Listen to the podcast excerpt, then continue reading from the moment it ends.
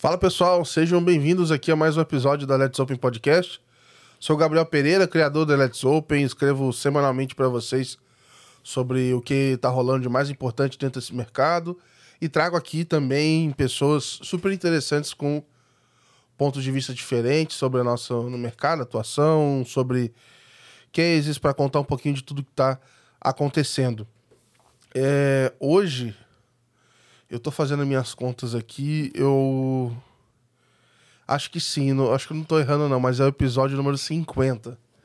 Então, assim, é uma, já é uma pequena caminhada aqui, o negócio tá, tá. Enfim, 50 episódios não é brincadeira. Quando eu fiz o primeiro, não sabia para onde esse negócio ia, então, mas eu tô, tô curtindo muito fazer.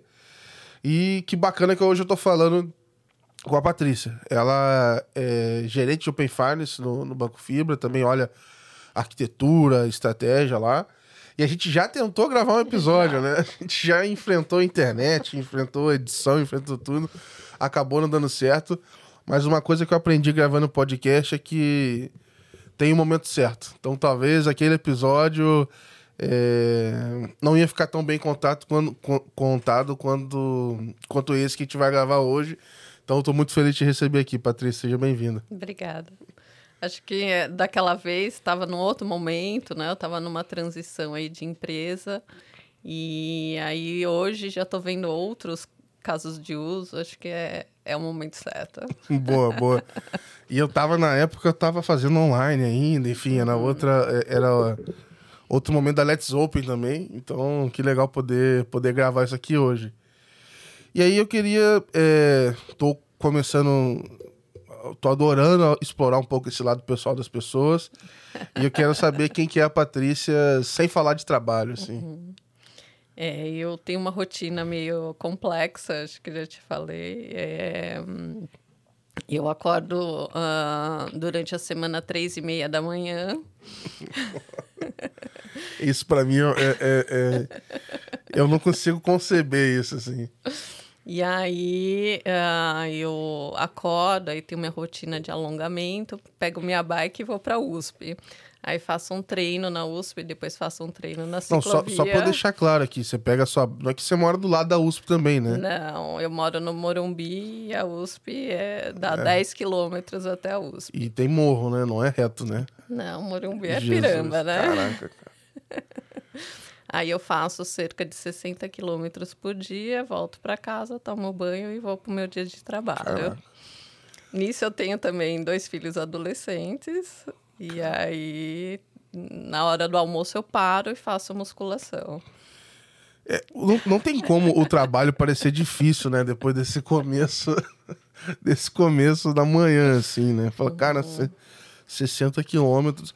Eu sempre fui na, na, na enfim, estudei na USP, etc., e sempre vi um movimento muito grande, principalmente aos finais de semana, assim. É... Mas, assim, muito louco saber que você vai em grupo, você vai sozinha, como é que é isso? É, às vezes eu pego a marginal sozinha, às vezes eu pego com o meu treinador, né? E meu treinador tá machucado, eu tenho ido sozinho. Caraca. Mas e de onde você tirou isso? Foi como é que você começou, né? Porque ninguém faz 60 quilômetros diário do nada, né? Isso começa de algum lugar. Então, eu corria antes, eu lesionei. E aí eu tava procurando de novo um esporte. E aí eu comecei a fazer aqueles pedais noturnos. Uhum. Aí eu fiz um de 14 quilômetros, passei mal. Falei, nossa, que 14. É uma superação, né? E aí foi que aí que eu comecei. Eu comecei a fazer os pedais noturnos em grupos e eu não sabia nem trocar de marcha da bike. Eu começava a fazer barulho na bike, assim, e aí veio um, um treinador e falou assim: por que, que você não muda de marcha? Eu falei, ah, toda vez que eu tento mudar, faz muito barulho, uhum. acho que vai quebrar. E aí ele me ensinou. E aí eu comecei a me interessar pelos pedais mais longos. E aí eu fui trocar de bike, aí fiz uh, um treino com um treinador me ensinando a trocar marcha, qual era a relação. E aí fui me inserindo. Aí hoje eu faço provas de 200, 300 e 400 quilômetros. Caraca, e onde são essas provas? Ah, tem vários lugares, né? Por exemplo, eu fiz uma saindo de Ubatuba, fui até Paraty e voltei. Caraca. A estrada é linda, né? É, é lindo, é. E o percurso, assim, tem umas pirambas, sim, bem, sim. mas é assim... Não, é uma estrada que, ah, tá chovendo, cara, eu não entro nessa estrada de jeito nenhum. É, e eu gosto muito do, do longa distância sem me preocupar com velocidade, curtir o caminho, sabe? legal, legal. Então, e aí, por exemplo, os 400 que eu fiz o último, uh, a gente saiu de... O 400 é, é maior, eu, eu, eu sou de Volta Redonda. De lá até no Rio dá 330 quilômetros. É, é, absurdo você pensar que você faz isso de bike. E aí a gente saiu de Atibaia, foi até Aparecida e voltou. Caraca.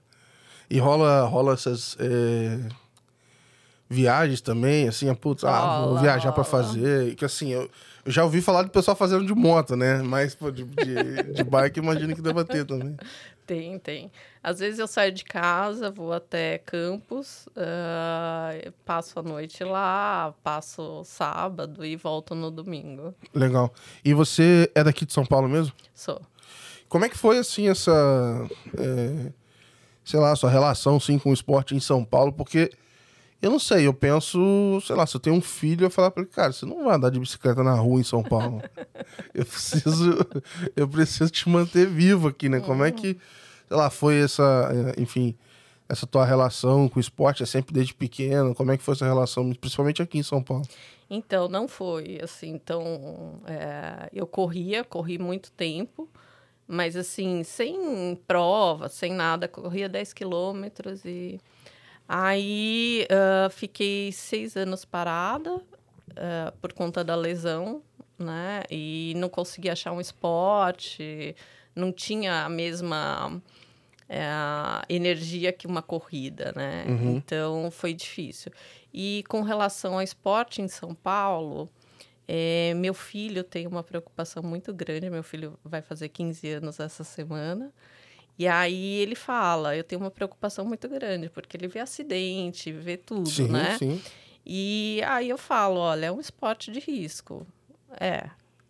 Só que assim, eu tô muito mais feliz andando na bike do que se eu tivesse no sofá de casa. Uhum, uhum. E me dá uma energia para trabalhar, um, uma energia para o meu dia a dia diferente. Então, é, eu falo, eu administro o risco que dá, igual a gente no mercado financeiro. Uhum. Mas, assim, é, eu tenho um capacete que manda a localização para os meus filhos. Então, no celular deles tem instalado um app. Caraca. E eles conseguem ver onde que eu tô. E se é, eu caio, tem algum acidente, manda a localização exata e fala, olha, aconteceu alguma coisa com a sua mãe. Caraca, cara. Então é cercar, né, para que não aconteça nada. Mas que... se acontecer, você tem que estar tá aí com um plano de ação. E algum deles ali já falou assim: ah, não, já que eu não, não vou aguentar a sociedade, eu vou pedalar junto também, já se aventuraram aí. Então, eles pedalam de final de semana, né? Mas pouco, assim. Eu geralmente faço o é meu treino. Para quem pedala 60, qualquer coisa é pouco, né?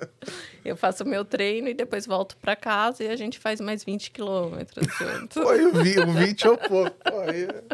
Aí é brincadeira. E como é que. É, assim, tô pensando aqui. É, do lado profissional, né? Assim, como é que, sei lá, no início da sua carreira, o seu esporte se refletiu muito nisso também? É, para que lado que você foi indo quando você, enfim, estava é, mais nova, estava decidindo o que você queria fazer? Olha, eu tenho três formações, né? Então é algo Uh, eu lembro que eu entrei com 17 anos na faculdade, eu fiz desenho industrial. E aí, à noite, eu fazia psicologia. Então, já era uma Caraca. vida agitada, né? Eu acho que sempre fui. E o desenho industrial, é... vamos dizer assim, era um nome para designer gráfico, né? Alguma coisa assim, designer. Isso, isso. Design de produto ou design gráfico, né? E aí, 17 anos, você não sabe o que você quer fazer a vida inteira, sim, né? Sim. É muito cedo, pouca experiência. E aí uh, eu me formei nas duas e falei pro meu pai assim, não quero fazer nada disso. Caraca. e comecei a trabalhar até numa agência. Eu falava, gente, não é minha minha vibe, né? Porque as pessoas trabalhavam de madrugada, tinha que fechar arquivo, mandar para revista, para impressão. E eu falava, não é minha E a psicologia foi algo assim difícil, porque você com 21 anos eu tinha me formado, você é, ouvir o problema das pessoas, ab não absorver aquilo, sabe? É algo hum, complexo, eu acho, para pouca idade. Uhum. E aí eh, eu fui fazer administração com ênfase em finanças.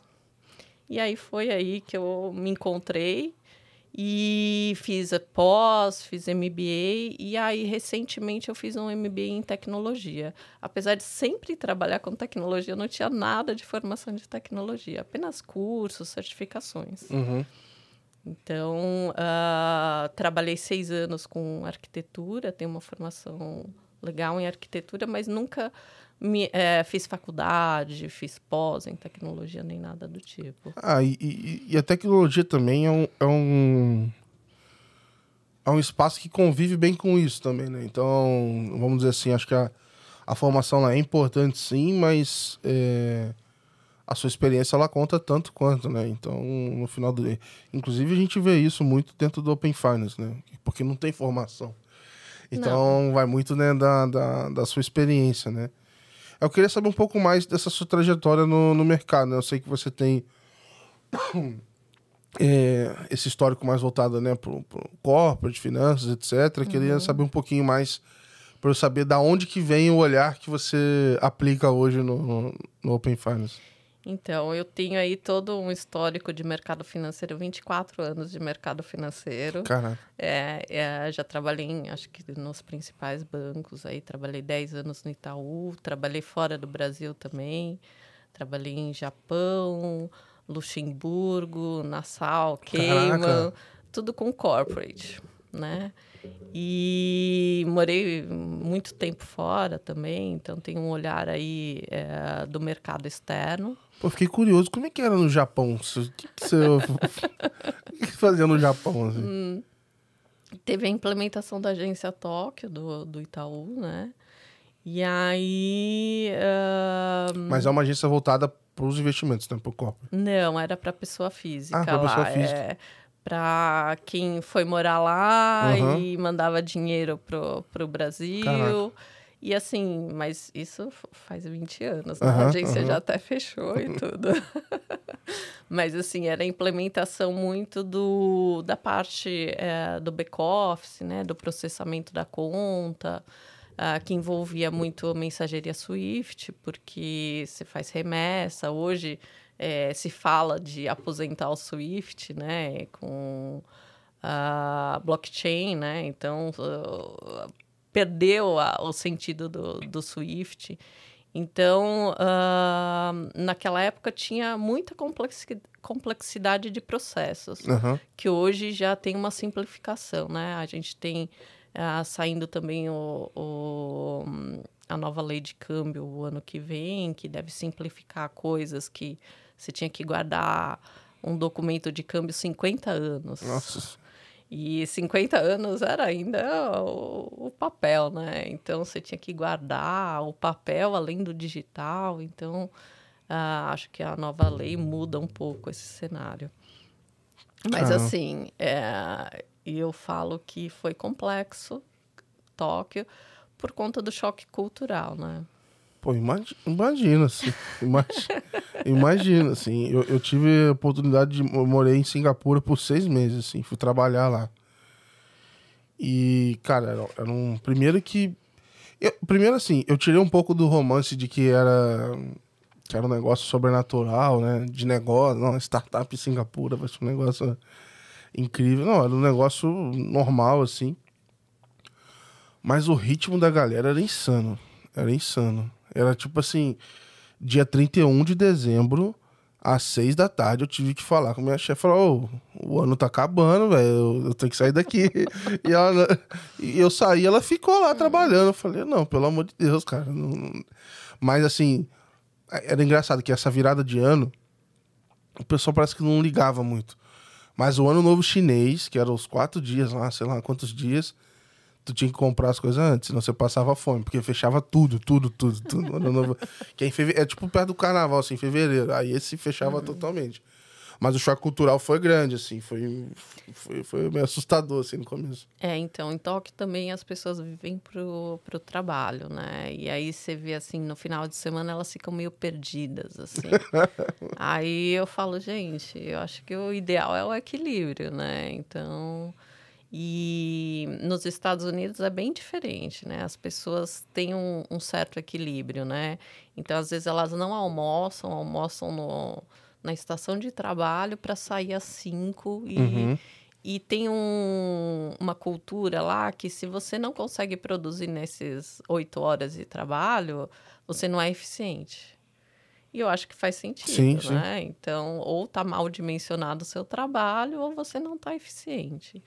E você, nessa época, você já tinha é, essa rotina de atleta? Como é que você conciliava? É, quando eu morei em Nova York, sim, eu, eu tinha essa rotina, só que, por exemplo, você entra no trabalho às nove lá, né? Então, dá mu muito tempo. E aí você almoça na sua estação e sai às cinco, uh, feliz ainda com aquele dia. Sim. O seu dia começa às três e meia, mas ele acaba que horas? Ele acaba nove e meia. Pô, mas, não, mas ainda, mas ainda, é, não, ainda assim é pouco tempo, cara. Não. Ué, você acaba nove e meia, você dorme que seis horas, sete? É. Caraca, cara.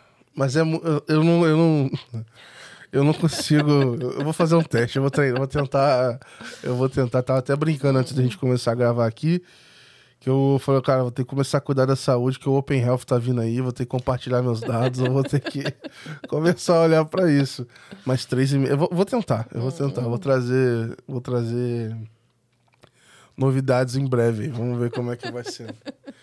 Mas então você teve essas oportunidades de, de enfim, de trabalhar fora, enfim, de ajudar a implementar essa agência lá, você falou no Japão, teve qual mais você falou? Luxemburgo? Teve outros locais, é, né? Luxemburgo era pelo Itaú, né? Era private.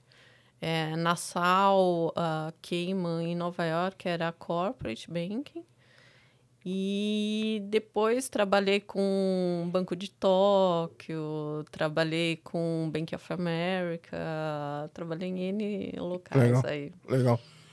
Em que momento que você é, começou a ficar mais próxima desse mundo de, de tecnologia e, enfim, até o momento que você ouviu falar de Open ali pela primeira vez?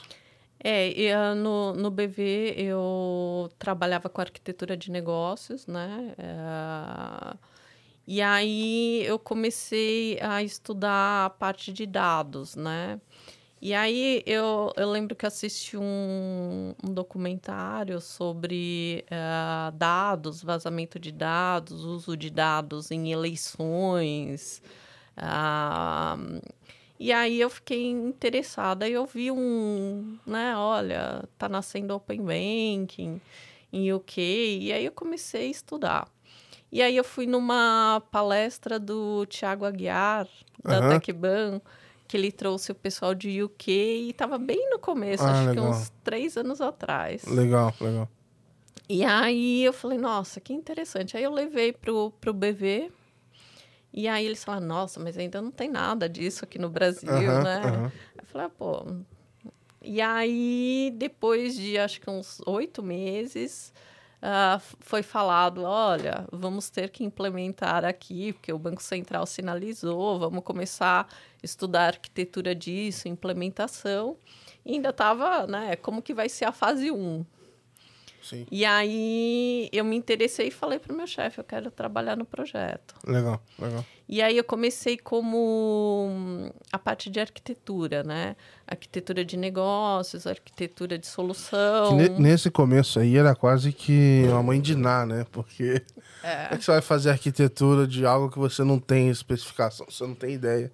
Não. Tipo assim, ele pode vir de qualquer jeito, né? A gente tinha alguma referência, mas. Você não sabia o volume disso, não sabia nada, né? Então você falava assim: não, vamos, é vamos testar uma nova. Aí a gente optou por testar uma nova arquitetura, né?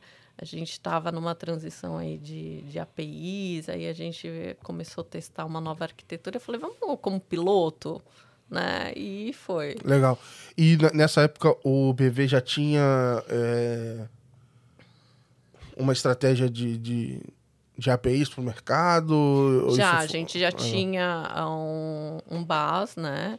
É, a gente começou uh, a prover para a Estônia, eu lembro disso, em uns cinco anos atrás, e aí a gente montou toda a estratégia de base com eles, com a Irene, até encontrei a Irene lá no FinTouch. Legal. E a gente montou tudo isso, e aí a gente até com o Open Bank falou, pô, a gente depois poderia unir as informações, é, aproveitar que a gente já tem toda essa infra, e até a gente, nesse piloto, queria mudar toda a estratégia de base para essa nova arquitetura. Legal. É, e é bom que vocês. É, é... Como é que eu posso dizer? Não partem do zero, né? Que uma coisa que eu fico provocando o pessoal é o seguinte. É... Tem muita empresa que está começando a se mexer agora para esse tipo de, de mercado, né? O Open Finance, Open Finance né? ele é só mais uma fonte de dados, ele é mais uma, né, mais um enxoval de APIs ali, etc. Mas que no final do dia, na minha visão, deveria estar dentro de uma estratégia maior da instituição de é, criação de soluções por APIs. Então, acho que está sendo legal que está popularizando um pouco também é, esse tipo de produto. Que acho que há cinco anos atrás não era simples você contratar um produto, uma pessoa de negócio lendo documentação de API não. e contratar só uma API, sabe? Não, e, e também não tinha nem visibilidade, né? O que, que é uma API? O que ela faz? Um cara de negócio, ele quer entender, né? E aí se mostrava um, um fluxo, um, diag um diagrama de sequência para ele, ele falava, isso não me diz nada. Então tinha que, né, uhum. trabalhar. Mas hoje, se apresenta isso, a pessoa já tem a visibilidade, né? Então mudou bastante. É até um diferencial, às vezes, assim. Putz, olha, tal empresa, a documentação tá mais clara, eu consigo ter uma visão um pouco melhor do que, que vai ser e tudo mais. E eu vejo isso muito nas de, de, de Open Finance. Quando eu olho lá para fora, principalmente, você vê o estilo claramente assim, diferente, até onde vai cada uma. É, as demos, é um negócio que é para ser praticamente self-service. E fica um desafio de quem constrói isso, porque a documentação ela tem que ser. Eles falam de developer first, mas ao mesmo tempo ela tem que atender o dev, mas também a pessoa de negócio. Tem que ser uma. Tem que ser um bem bolado ali para atender todo mundo, né? Senão você acaba não fazendo a venda. É, né? porque a API só, só, ela não diz nada para o cara de negócio, né? Então você tem que vender a API também, né? Não adianta você só ter uma estratégia de monetizar o consumo, mas você tem que ter uma estratégia de marketing também envolvida, sim, né? Sim. Porque você tem que mostrar o, o valor que vai ter ao consumo daquela API para o cara de negócio. Uhum. E como é que foi é, nesse período no BV? Então você olhou essa implementação é, na fase 1, 2, como é que foi esse período? Então, uh, na fase 1, eu estava com a Fê Salles, que hoje está no City. Sim, sim, sim. Né? E aí, é, ela cuidava da parte de negócio e eu cuidava da parte de arquitetura. E aí uh, eu queria mudar de área e fui para a área de estratégia e inovação do banco. E aí a Fê saiu do, do BV. E aí eu fiquei responsável pela implementação toda, da fase 2, começando a 3, né? E foi duro, porque a gente construiu tudo lá, né? A fase 1 um são dados abertos, Sim. então não tem muita complexidade, mas a, a fase 2 foi difícil, porque assim, além da gente construir, a gente estava definindo em conjunto, né? Então lá no, na convenção, na Febraban, então tinha as discussões e aí uma hora a gente estava indo para um caminho e de repente mudava o caminho, olha, isso não está dando certo, vai para outro. Sim.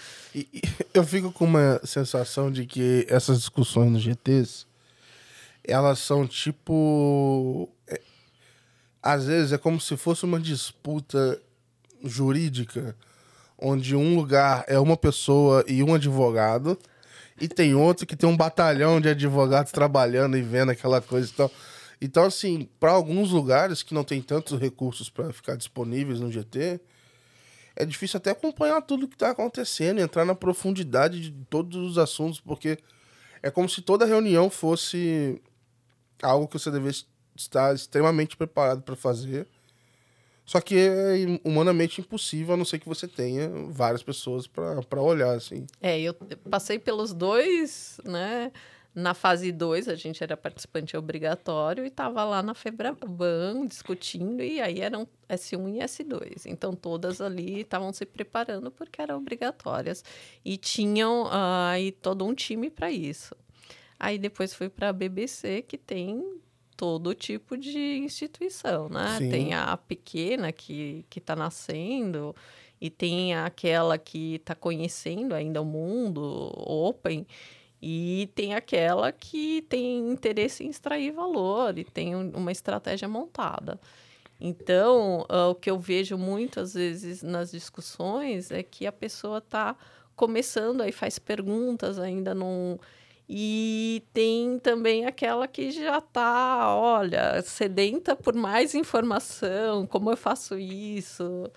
Então, acho que assim, na, na BBC eu vejo que tem uma troca até é, maior. Na, na da Febraban, a gente estava muito focado em implementar, né? Uhum. Então. Uhum Uh, são perspectivas diferentes, são instituições de porte diferente. Legal. Mas eu acho que tem uma troca maior quando você mistura, né? Uhum. Uh, vários tipos de empresa, e aí um ajuda o outro. Uma coisa que eu tenho visto muito é um ajudar o outro. Chama, às vezes, no privado, olha, faz assim. É legal. É, para mim é um ponto alto, assim, do, do que está acontecendo no mercado. Eu queria te perguntar, assim, como é que foi para você, assim, até como liderança aí, quando você assumiu, então, no, no próprio BV, a frente de negócio também, e teve que olhar isso tudo, como é que era é, gestão de time, gestão de escopo, o que que para você, assim, foram as principais é, lições aprendidas, ou, ou, como é que foi esse momento, assim? É, é complexo, porque, assim, tinham várias squads, né? E aí tinha a, a squad de arquitetura, tinha a squad de SI, tinha, e aí fazer a gestão disso tudo. É, como eu tenho uma parte tanto técnica de negócio, uma visão uh, de design também, então ajudou bastante.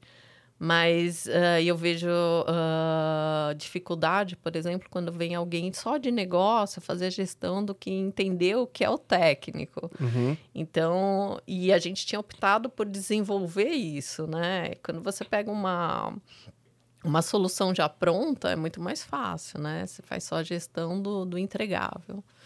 E aí essa foi a complexidade e, e, lidando também com os prazos, né, regulatório. Prazo, hora extra, time ficando Olha, maluco. eu fiquei sem final de semana, assim, acho que uns quatro meses. E conseguia manter a rotina? Como é que era? Conseguia manter a rotina. Cara. Só não, não pedalava de final de semana, né? Jesus. Mas Aí, é uma as... válvula de escape também, né?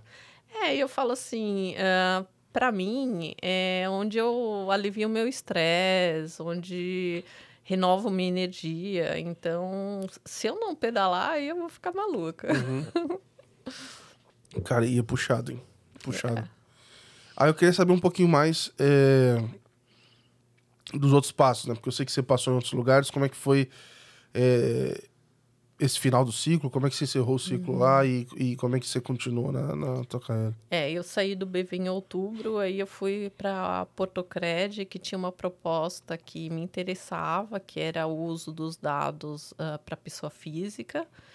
E para a pessoa que tem uma renda mais baixa, que, olha, ele precisa, às vezes, de um crédito para pagar uma conta, uma conta de luz, de energia. Só para ver se eu não entendi errado, mas no BV estava muito preocupado ainda com a implementação. O independ... regulatório. É. Independente do, do uso, né? Uhum. Então, essa migração também tem a ver um pouco com isso, de olhar é, essa outra parte também, de olhar o estratégico, olhar o uso de dados. É, porque desde o começo do, do Open Banking, que eu estava estudando lá três, quatro anos atrás, era o uso do dado, o uso da, da informação para prover um, um, valor. E aí, uh, no BV, uh, ficou muito focado em atender o regulatório. E aí, uh, eu lembro que naquele momento, né? Eu sei que o BV agora tem estratégias para utilização de dados, sim. Mas uh, naquele momento todo mundo estava correndo atrás para entregar o regulatório, né? E participante obrigatório tem, tem disso. E aí eu saí de lá para atender esse público, que eu me interesso muito em é, prover soluções, às vezes, para quem não tem essa oportunidade. Uhum. Né? Às vezes não, não sabe como, uma PF que, olha, se endividou por conta da pandemia, como que ela sai de, desse endividamento, ou uma PME que, olha, uh, tive que fechar meu negócio na, na pandemia, como eu retomo isso. Então, era muito focado nisso o meu interesse. E aí, na Portocred, fui para lá para ver toda a estratégia de crédito, toda essa parte de usar os dados do Open Finance para isso. E aí, uh, por uma estratégia da própria empresa de enxugar alguns projetos, em março eu saí de lá. Março, não, maio. Saí de lá e tirei um, um mês de férias e aí depois eu fui para o Banco Fibra.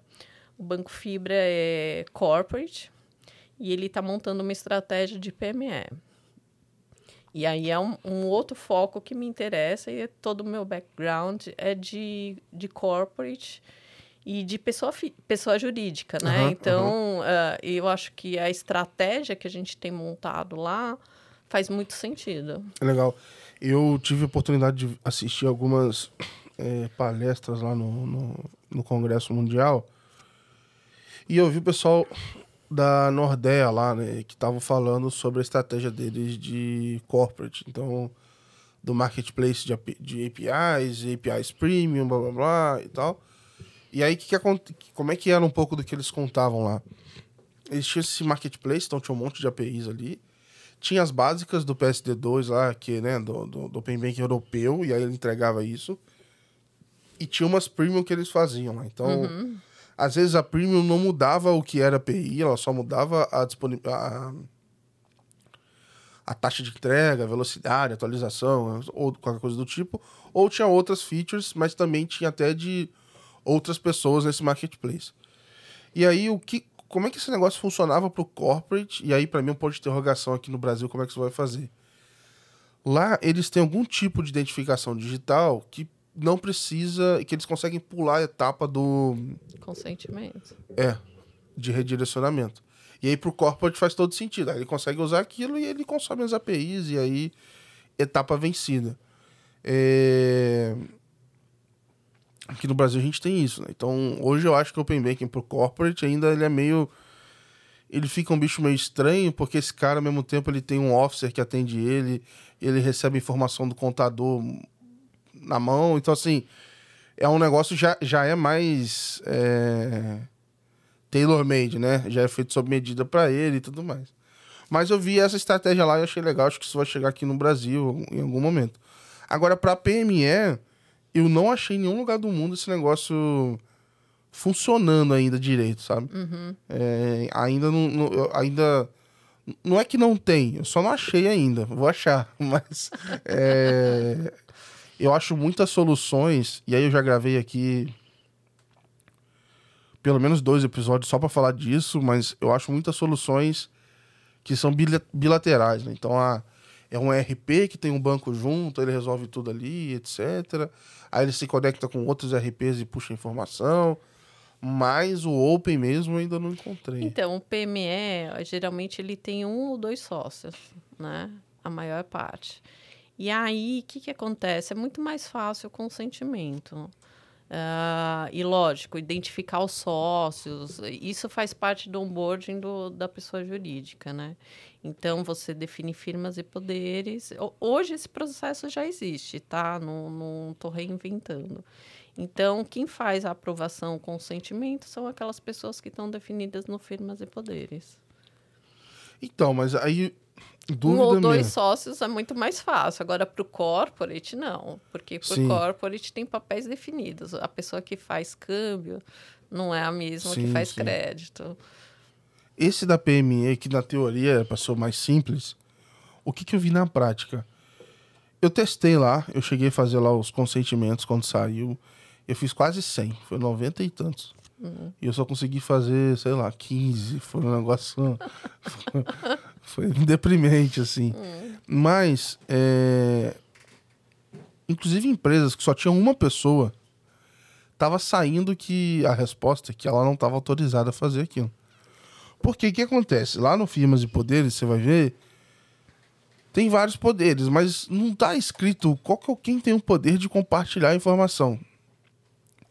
E cada banco tem um jeito de escrever firmas e poderes diferente, né? Cada um trabalha isso de uma forma. É, não sei o que que seja assim. Como é que você está enxergando isso? Se isso tem tem alguma solução? Para onde a gente vai? Ou em algum momento a gente vai falar assim, ó, galera, a gente vai definir que quem pode movimentar dinheiro pode compartilhar dados, sei lá. Como é que a gente vai fazer uma regra que consiga destravar isso, assim?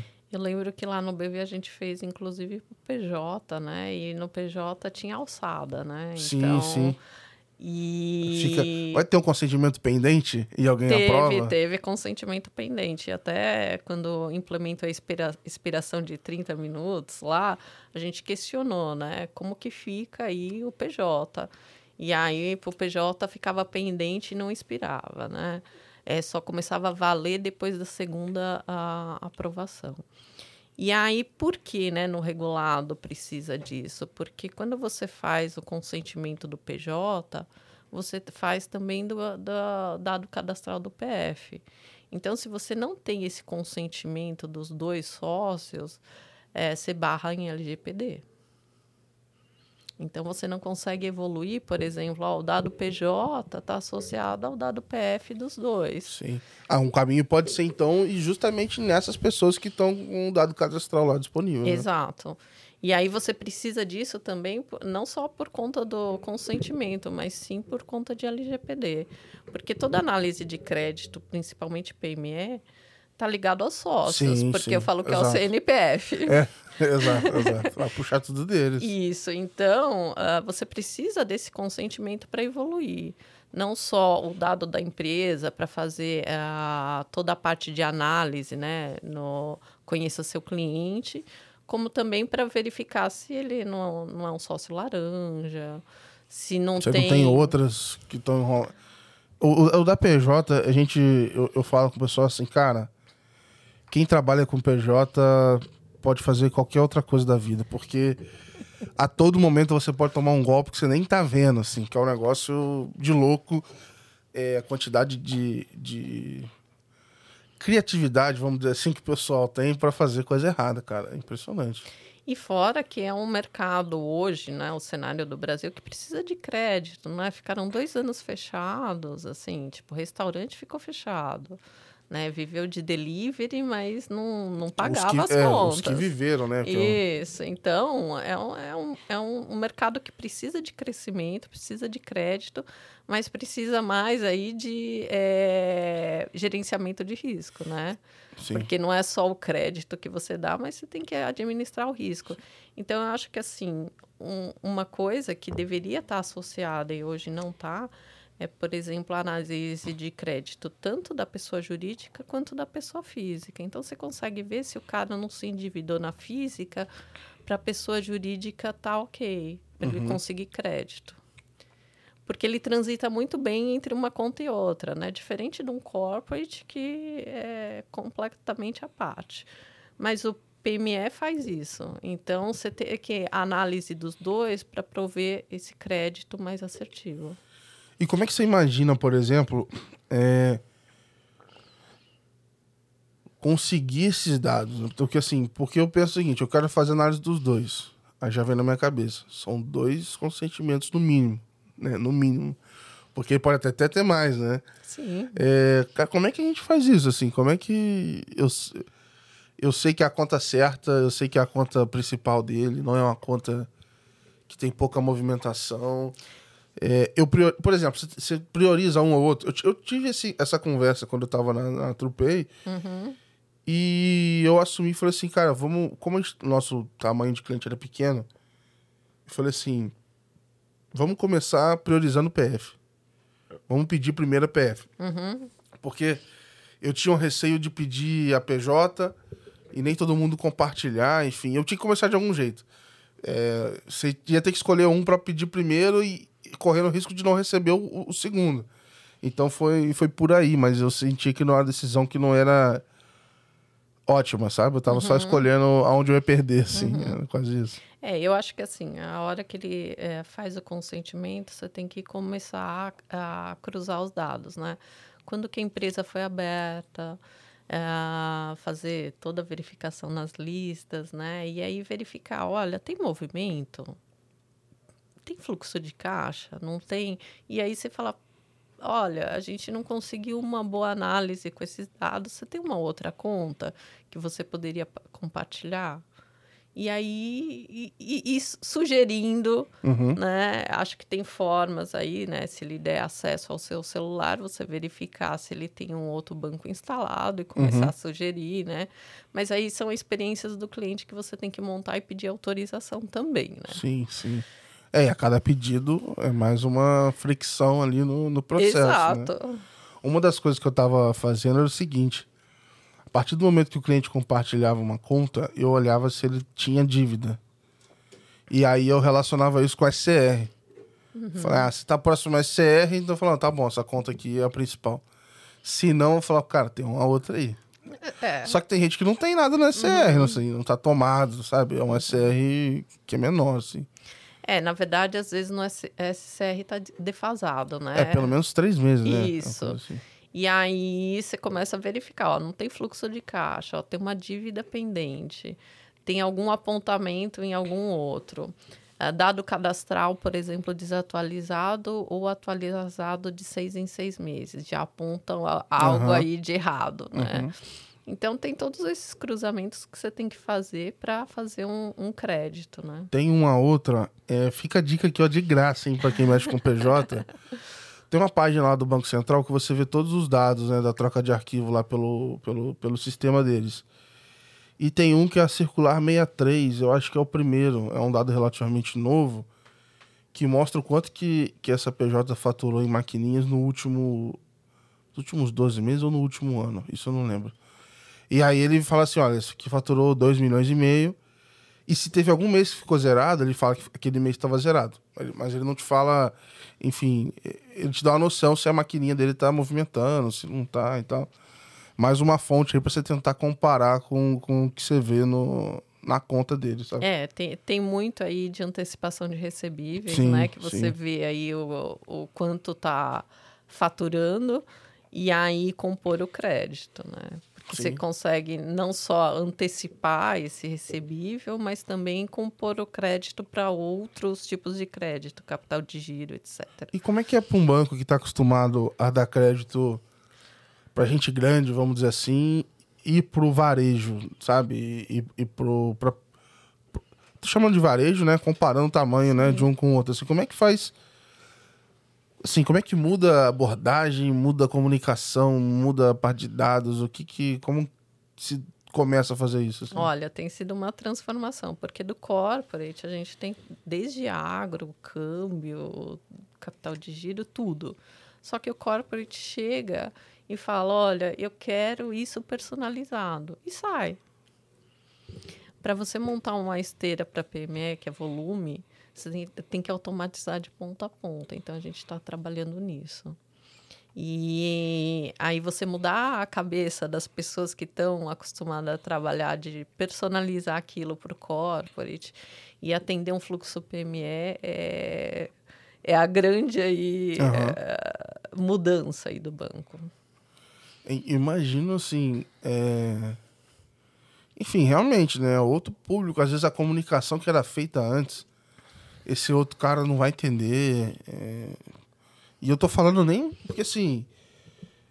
Eu mesmo tem coisa que eu tenho dificuldade de entender na hora que vejo os instrumentos financeiros do pessoal do Corpo. Falo, cara, o que, que, é isso aqui? Assim, para mim é crédito. O que quer dizer isso? Assim?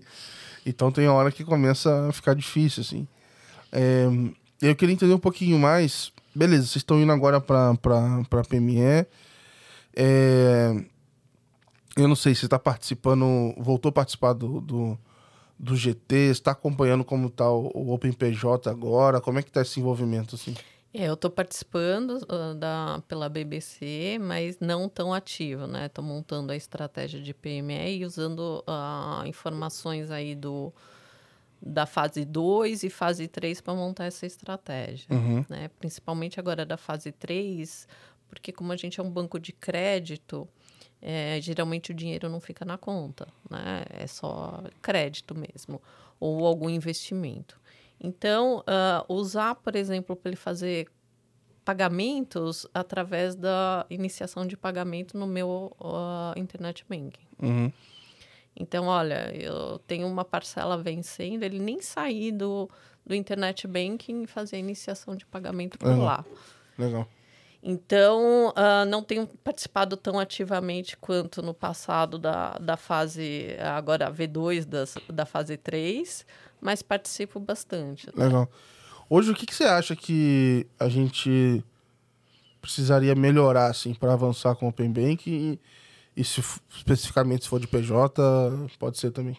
PJ, especificamente, a melhoria da qualidade dos dados, né? Hoje, quando você vê, assim, acho que as pessoas se preocuparam muito na implementação da, da fase, muito para PF, só que hoje a gente não tem aí um acompanhamento do PJ como deveria. Então, quando você compartilha os dados, às vezes o dado não está com uma qualidade tão boa. Então, para você trabalhar isso, e acho assim, é, os casos de uso da fase 3, né, evoluir para pagamento de boleto, ah, todo tipo de pagamento que o PJ necessita para iniciação de pagamento. Eu acho que vai ser um- uma coisa muito legal. E para PJ também a fase 4, né? Só que se não melhorar os dados da fase 2, Exato. a fase 4 vai ficar Exato. prejudicada também. Lá fora tem até pagamento em lote.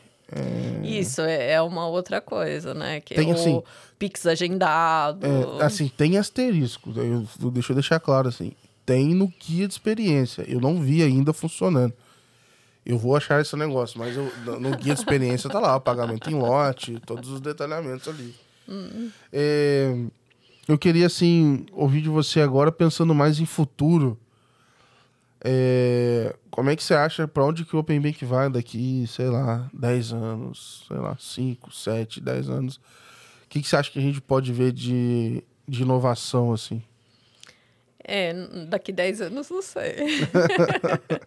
Acho que daqui a 5, principalmente para atender eh, mercado PJ, é você entrar aí num, num ambiente e conseguir montar o seu marketplace, né? Por exemplo, olha, eu quero fazer um hub de pagamento, eu vou lá no meu banco, pego as APIs e monto, né? Aí eu preciso ofertar seguro para o meu cliente. Mesmo que o banco não tenha, ele oferece a API, só que é um serviço de terceiro. Então, qualquer coisa é as service. Então, acho que daqui uns cinco anos, eh, eh, eu acho que seria isso. E até a monetização dos dados. Eu acho que é, é algo que se tem que trabalhar, lógico, LGPD, tudo, mas eu acho que é, é um caminho aí que daqui cinco anos vai ser É bem... na, na prática o dado hoje ele já é monetizado, né? Só que quem ganha dinheiro não é o dono do dado. Exato. Eu vi, eu vi essa, essa provocação do, do, do Campos Neto, achei interessante, assim, é, principalmente pela centralização, para mim, de duas coisas importantes, assim. A sua identidade e os dados. Para mim, acho que o futuro vai estar... é, é, vai passar por isso, assim. A partir do momento que eu tenho minha identidade num lugar só, digital, e eu tenho meus dados ali, então, assim, ah...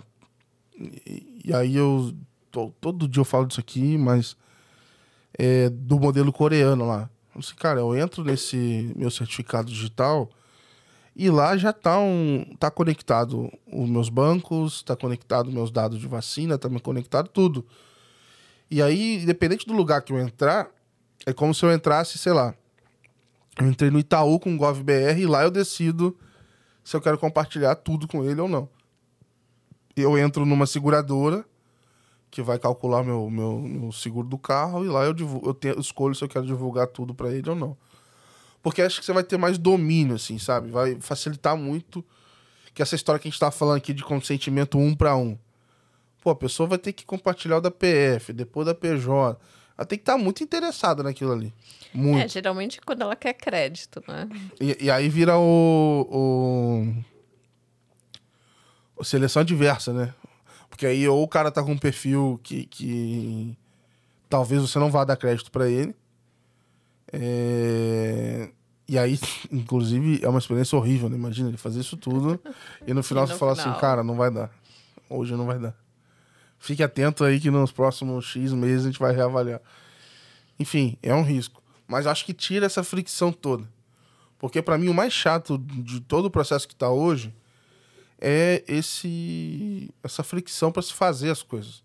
Então, da mesma forma que sei lá, lá atrás para fazer pagamentos, etc, era muito ruim e hoje a gente até toma susto, né, com esse negócio de encostar e etc. Acho que a gente vai evoluir isso, assim, a gente vai chegar no nível em algum momento que a gente vai se assustar com a facilidade que foi de compartilhar ou de começar um pagamento. Sabe? Então, mas para a gente isso é novo, né? Encostar e, e, e, pagar. Mas, por exemplo, há 10 anos atrás, quando eu morava em Nova York, era comum você entrar no metrô só passando seu cartão de crédito e, e ir, né? Sim. Mas, por exemplo, no caso de dados, eu acho, eu acredito muito na tokenização do seu dado. Né? O blockchain trabalhando com com os dados. Então, hoje a gente já tem aí estudos e caminhando para a tokenização de qualquer ativo. Então, eu vejo isso que logo mais será a tokenização do seu dado, né? Então, o meu token está aí, uh, você consome a informação, uh, monetizar esse dado através do, do blockchain. Legal. Então, e a gente já tem trabalhado aí para tokenização de ativo para dívida e tudo. Então, é, aí é a minha ignorância aqui, tá? A minha pergunta. Mas, por exemplo, quando você tokeniza uma, sei lá, um recebível, você registrou naquele token todas as informações daquele recebível. Você consegue atualizar aquele token, colocar mais informação nele? Consegue, consegue é, particionar. Ó, parte daquela dívida vai para um lugar, parte, parte vai da outra. Porque minha dúvida é assim, igual o, o, o consentimento, né? Uhum. Você compartilhou, assim que você deu ok, você compartilhou um bolo de dados. Uhum. Mas nos próximos 12 meses, tudo que for gerando, ele vai continuar sendo compartilhado. Aí a minha dúvida é um pouco isso. Assim, se eu tokenizei, eu só estou só falando do passado, ou vai poder, essas novas informações. Não, você, você, vai quebrando, né? Não é um, um bloco, Entendi. não é um monolito. Entendi. Né? Então você consegue ir trabalhando. Ou, por exemplo, tokenizar lá seus dados, ó, só quero compartilhar dado cadastral. Então é uma, uma chave. Agora, para outra maior. Aí... E aí tem se trabalhado até em um, uma controladora desses tokens, né, para saber onde que está registrado, ó, esse pedaço da dívida está com, com sim, outra sim. E, e olha, não, eu vendi o meu ativo, comprei o ativo da pessoa e já vendi para outra e fazer toda a clearing de, desses ativos. O que eu aprendi aqui no, no episódio do FinTouch é que tem uma figura que é importante nesse processo, que é o tal do oráculo, que ele, ele, ele garante que aquilo que foi tokenizado ele existe no mundo real, vamos dizer assim, e ele e que ele quer dizer aquilo que está escrito ali, sabe? É, eu achei super importante, porque na época eu tava, no, no dia eu tava conversando sobre. Pô, é, era uma, uma, produção de soja, de commodity. Então ele estava ali garantindo que isso estava estocado em algum lugar e tinha determinadas condições ali, etc. E poderia, em cima daquilo, negociar, sabe? Então, mas isso não é novo. Por exemplo, quando você negocia commodity em bolsa, também tem isso. Sim. O papel lá da B3, né? Que é garantindo que aquele ativo foi... Então, só mudou a forma, né? Muda o local onde isso está acontecendo. Né? Isso, né? e, e, agiliza, né? Porque uh, todo o processo para você registrar numa clearing, fazer toda e hoje é token, né? Então agiliza o processo e até para você vender esse ativo é mais fácil. Porque vamos dizer assim, alguém vai ter que, sei lá, explicar ou garantir que o dado que eu tô falando que eu tenho é um dado real, né? Que é um dado Sim. que, sei lá, tá vindo do Itaú. É... Fico imaginando como é que vai ser. Eu vi lá fora é, uma outra. Teve uma competição de startups lá, em uma delas tava com uma ideia meio que assim, falou assim, olha, Eu quero ser um, um hub. E aí as pessoas, você vem aqui, todo mundo compartilha o dado comigo. E aí quem quiser comprar os dados, vem, vem falar comigo. Aí quando a pessoa vai lá para comprar, ela faz o filtro assim, ah, eu quero comprar puta, lá, pessoas que gostam de tênis, sei lá, compraram tênis, blá blá blá, no, no último ano. Uhum. Ele fazia uma segmentação e ele comprava aquele dado. E aí quem tivesse naquele bolo ganhava um, um dinheiro em cima daquilo ali. E aí ele tinha essa ideia de comprar pela segmentação e tinha uma outra que era o quê? Aí não tô lembrando agora, mas era assim, uma, uma, uma eu tenho certeza que era isso, de segmentar para você comprar. É, e aí você remunerava as pessoas. Só que é, era como se ele pegasse o potencial de CRM dos bancos e abrisse isso para qualquer um.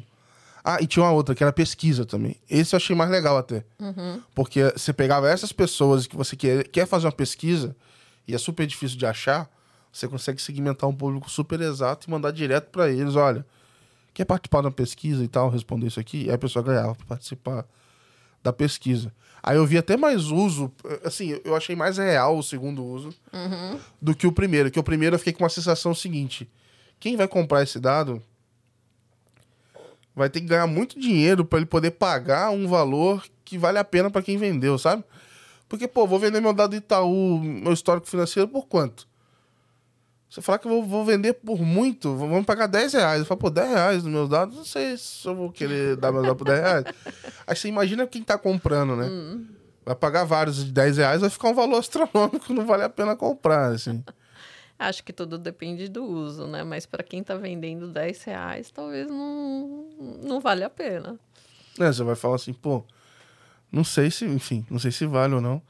Mas eu gostei muito dessa parte de pesquisa, porque tinha até uma, uma startup que, eu, que nasceu na USP, inclusive, que no começo, o que, que era o diferencial deles? Eles começaram a fazer um monte de pesquisa de mercado meio descentralizada, assim, eles recrutavam pessoas para fazer pelo, pelo celular.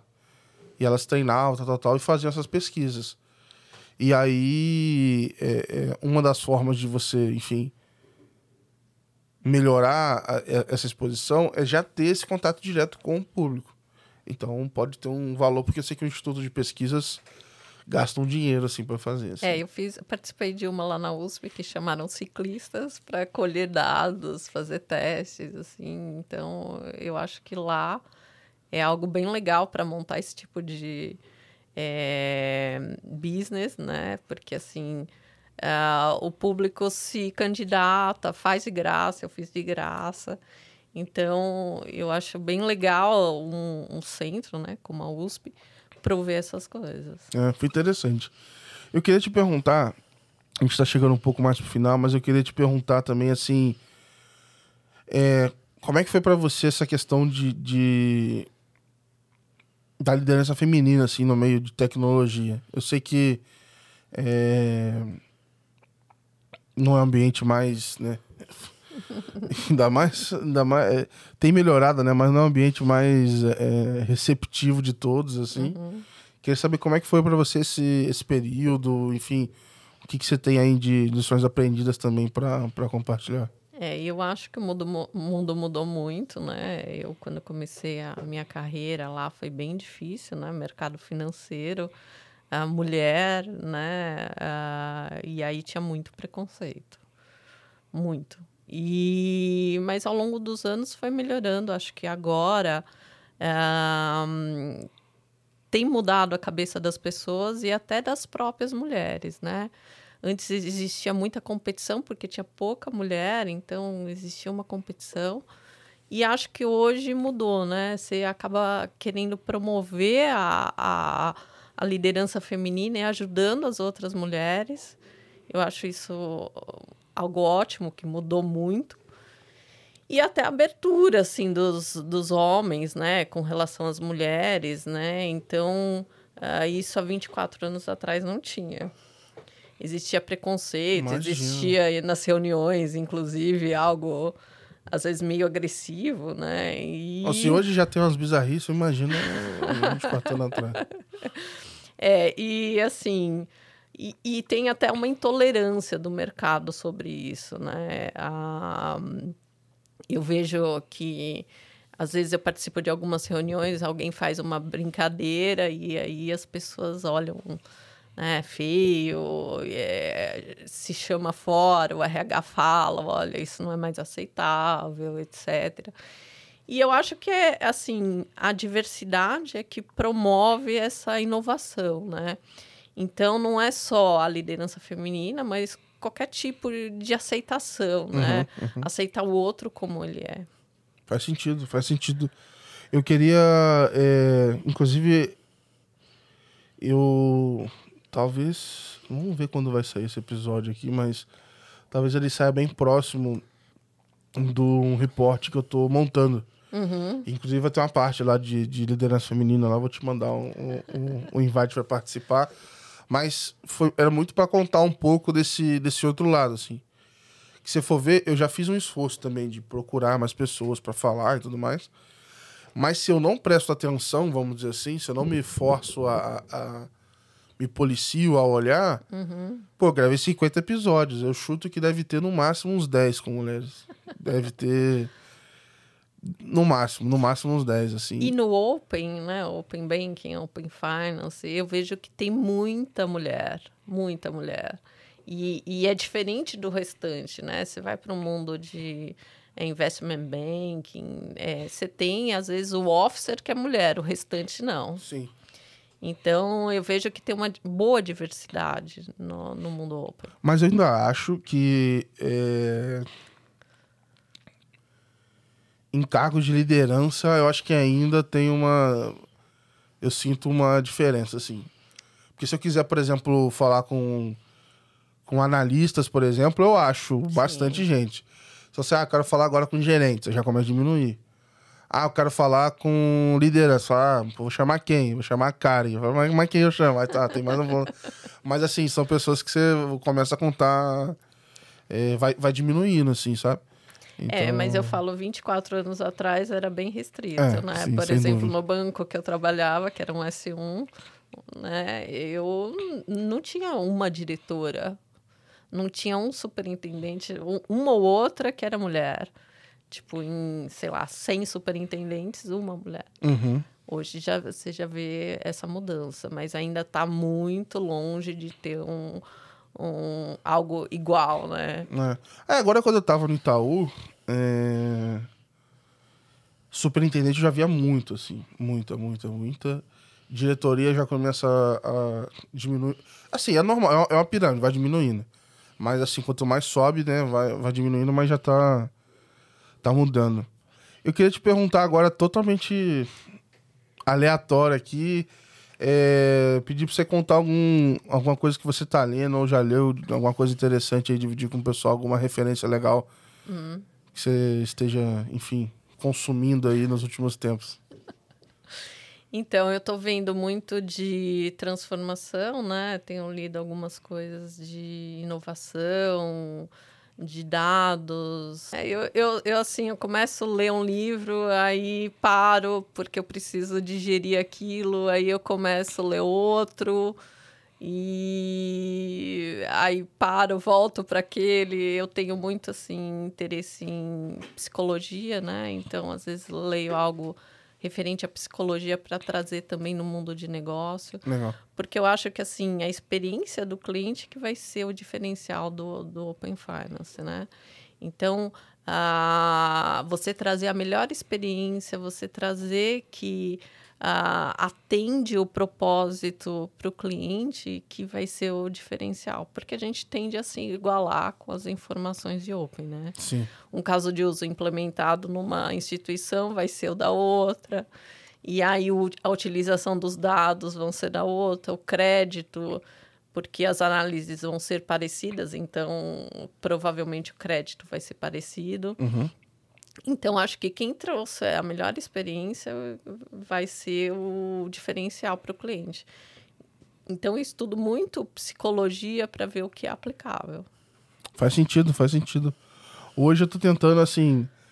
Eu leio muita newsletter de outras pessoas, fico lendo muita coisa de para poder escrever, Mas eu tô tentando abrir um pouco a cabeça e procurar outras referências, assim. Então, eu tô até procurando algumas coisas de de rede de relacionamento, tipo assim, como é que funciona esses network effects e como é que as pessoas trocam informação e como é que é, porque no final do dia, para mim o Open Finance ele vai ser, vamos dizer assim, a gente vai ter esse efeito de rede em algum momento, assim, como é que ele vai ter mais sucesso ou não?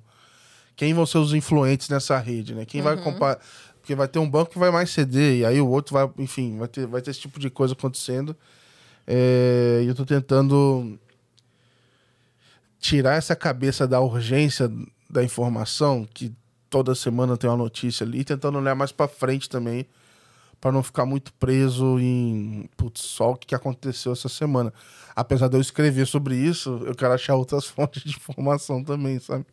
É, eu tenho organizado meu tempo para isso, né? Que eu tenho um tempo, né? Todo é isso. E aí, por exemplo, no meu dia a dia, às vezes foco no que é o emergencial, mas separo parte da minha agenda da semana para ver o futuro, né? Acho que também a parte aí da, da arquitetura, né, de negócio e ver para frente o que, que vai acontecer e focar um pouco nisso. Então, e focar um, um pouco né, desse mix, né? Pensar na psicologia, pensar na experiência do cliente, que vem todo o meu background, uhum. e, e tentar pensar nisso. Legal. Patrícia, super obrigado pelo, pelo tempo. Foi legal demais o, o papo. Agora foi, agora deu certo. Foi, foi legal pra caramba. E eu queria deixar aberto o espaço aqui. Se quiser mandar um recado pro pessoal, mandar uma mensagem final, fica à vontade. É, eu não tenho muito o que falar, não. Boa. Obrigada, viu, gente? Pessoal, é, esse foi mais um episódio. Tenho certeza que vocês curtiram pra caramba. Acompanhou até aqui, deixa um, um, um like aí no YouTube, no Spotify, ajuda pra caramba o podcast chegar para mais pessoas e tudo mais. E é isso. Agradeço que vocês aí que acompanharam. Em breve a gente solta mais um episódio. Valeu, Valeu. tchau, tchau.